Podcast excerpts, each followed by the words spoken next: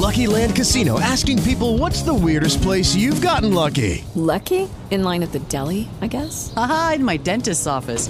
More than once, actually. Do I have to say? Yes, you do. In the car before my kids' PTA meeting. Really? Yes. Excuse me, what's the weirdest place you've gotten lucky? I never win and tell. Well, there you have it. You can get lucky anywhere playing at LuckyLandSlots.com. Play for free right now. Are you feeling lucky? No purchase necessary. Void where prohibited by law. 18 plus. Terms and conditions apply. See website for details.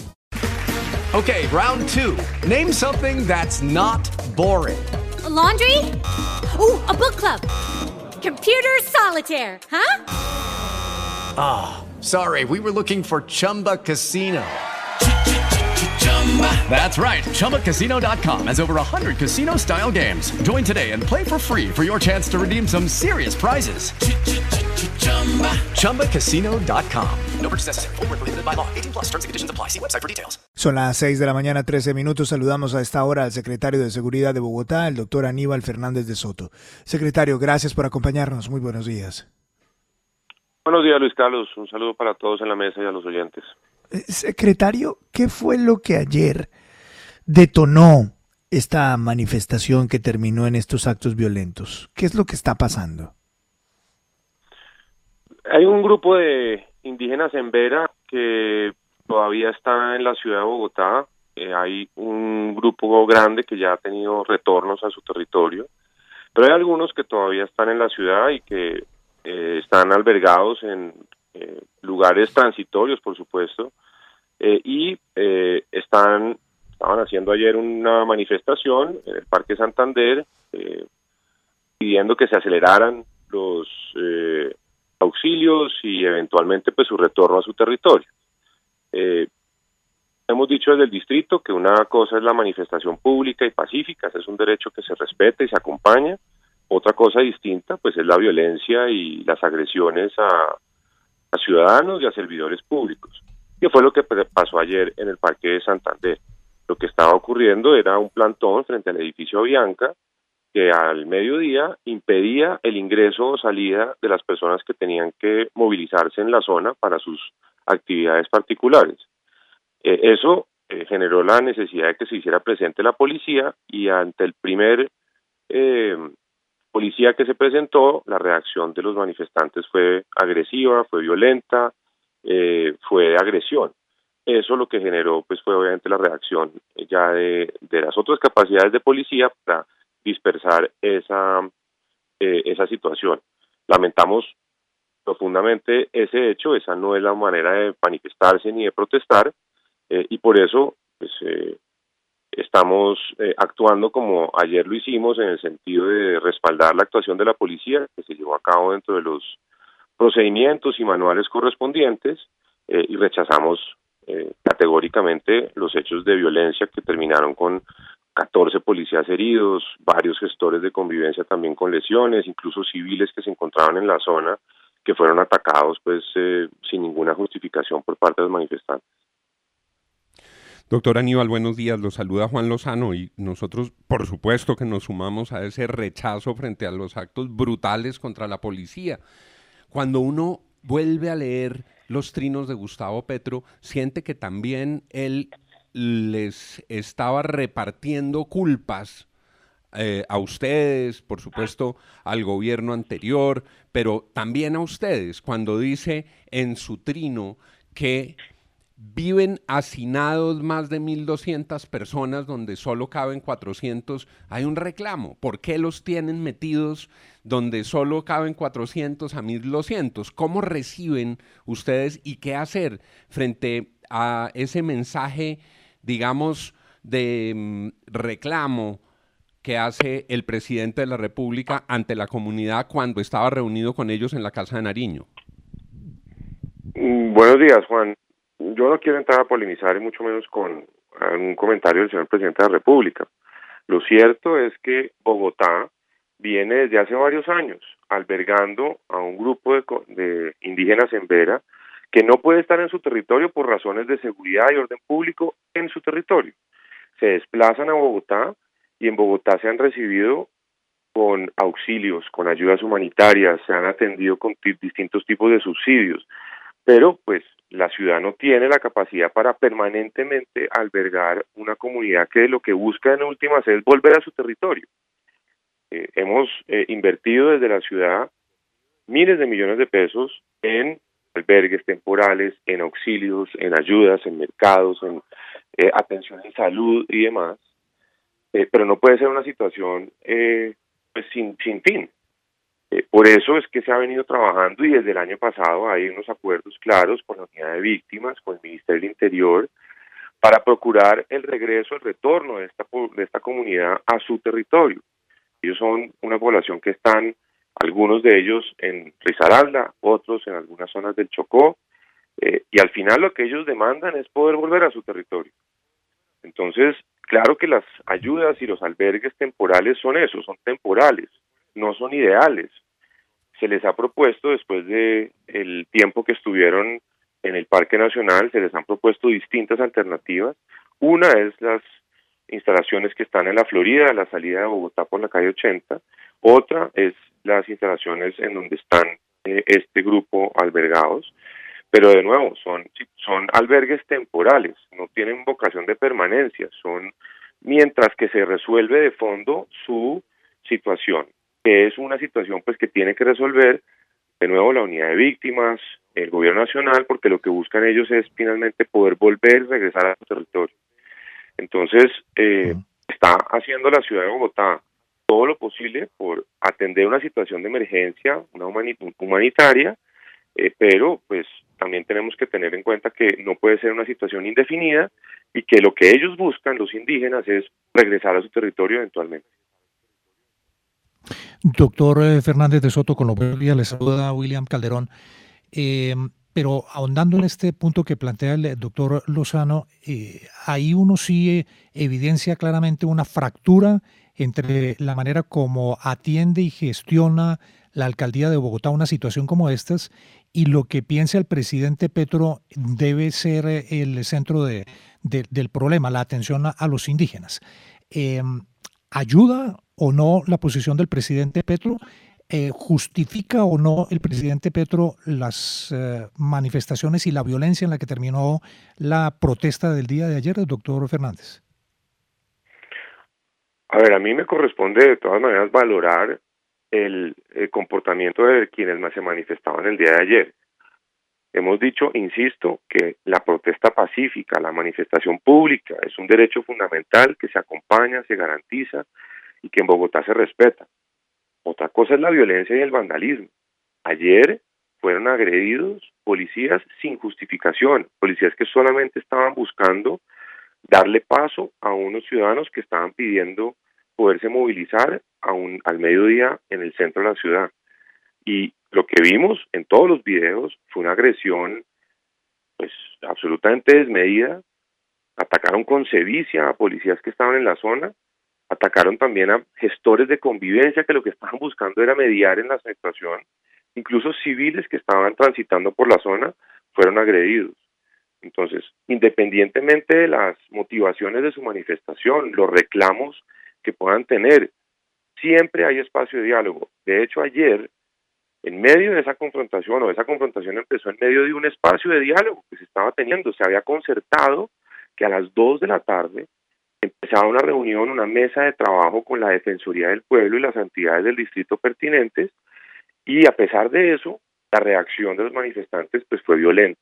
Eso es lo que por lo menos a mí en, mi rol de Secretaría de Seguridad me corresponde valorar y ahí es donde nosotros manifestamos que no hay justificación para las agresiones que evidenciamos el día de ayer. Secretario, mm, con los buenos días. Mire, eh, siempre me ha llamado la atención una cosa y es las mujeres y los niños al frente. ¿Por qué siempre ve uno en, en, Bogotá específicamente a las mujeres y a los niños? Es muy digamos, eh, raro ver a uno de los hombres indígenas en, eh, vendiendo las artesanías, eh, buscando dinero, saliendo como a, buscar lo, lo, del día es un tema, y ayer viendo en medio de estas manifestaciones, mujeres con los niños atrás, eh, amarrados atrás y tirando piedra, algunos de los niños habría podido salir herido. Es un tema cultural, es un tema de, digamos, de la cultura en Vera, permitir que sus mujeres y que sus niños salgan al frente en medio de estas, de estas protestas, que salgan a rebuscarse la vida todos los días? Darcy, yo no sé si es un tema cultural o no, pero me parece inaceptable que se instrumentalicen niños para ponerlos enfrente en una confrontación. Mujeres no solamente, eh, también eh, eh, en estado de gestación. Es decir, lo que hay también ahí, de alguna manera, es la instrumentalización de menores y mujeres en embarazo para ponerlas al frente de una situación pues bastante compleja. Eso naturalmente hace más difícil la actuación de la policía, de los organismos de control, de la personería, los de la Secretaría de Gobierno, de Seguridad. Y por eso también nosotros consideramos que pues, no puede ser posible que eh, los niños y las mujeres sean los primeros que estén ahí eh, en medio de una manifestación de esta naturaleza.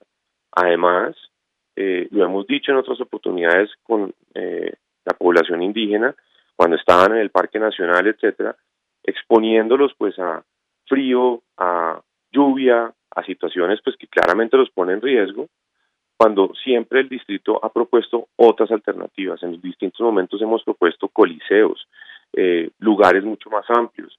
Se han propuesto los eh, equipamientos que menciono en la Florida o en La Rioja como están ahora.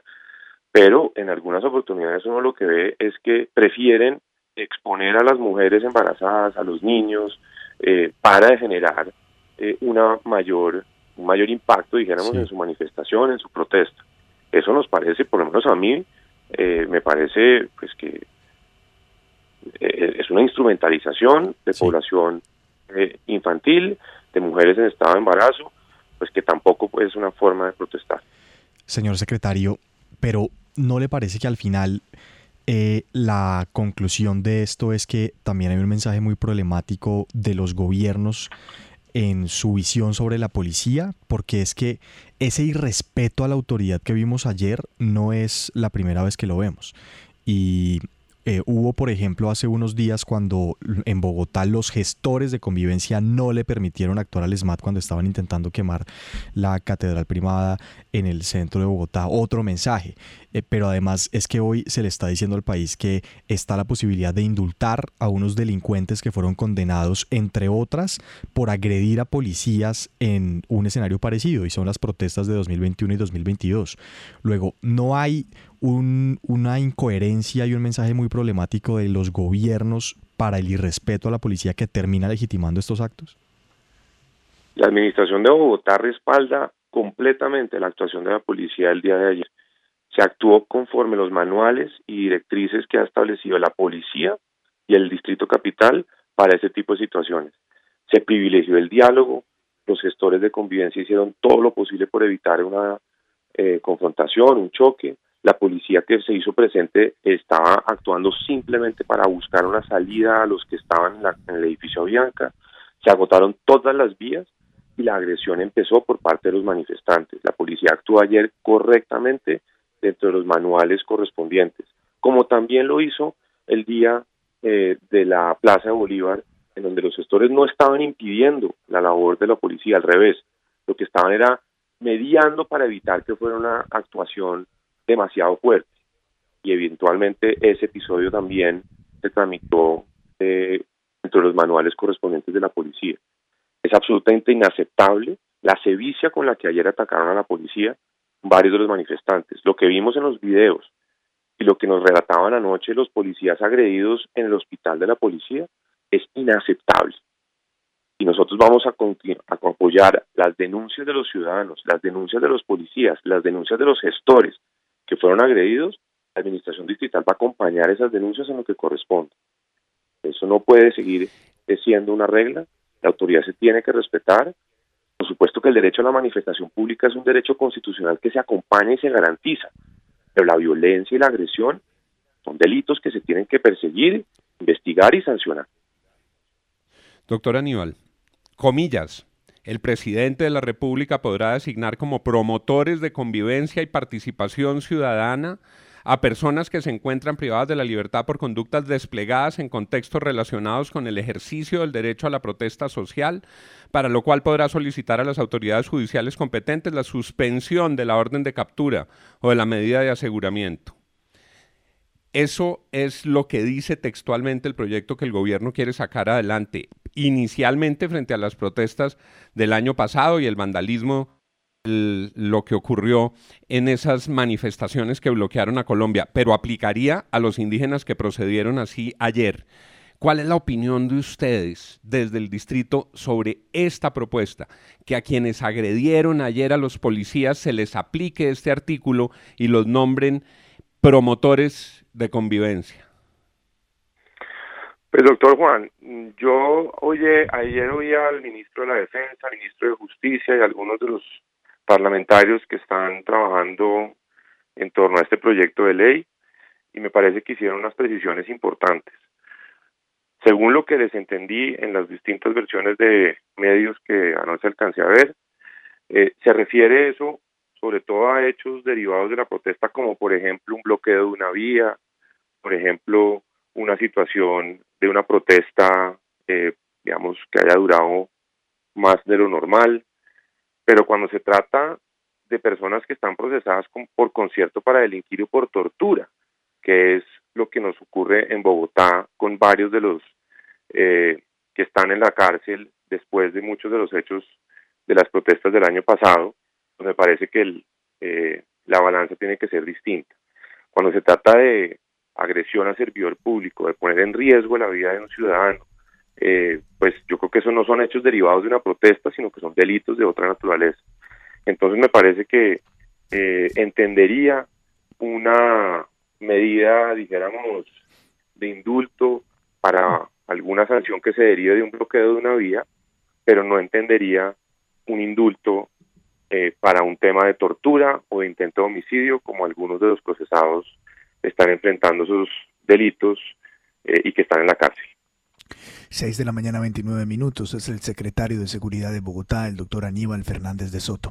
Secretario, gracias por darnos unos minutos. Buenos días.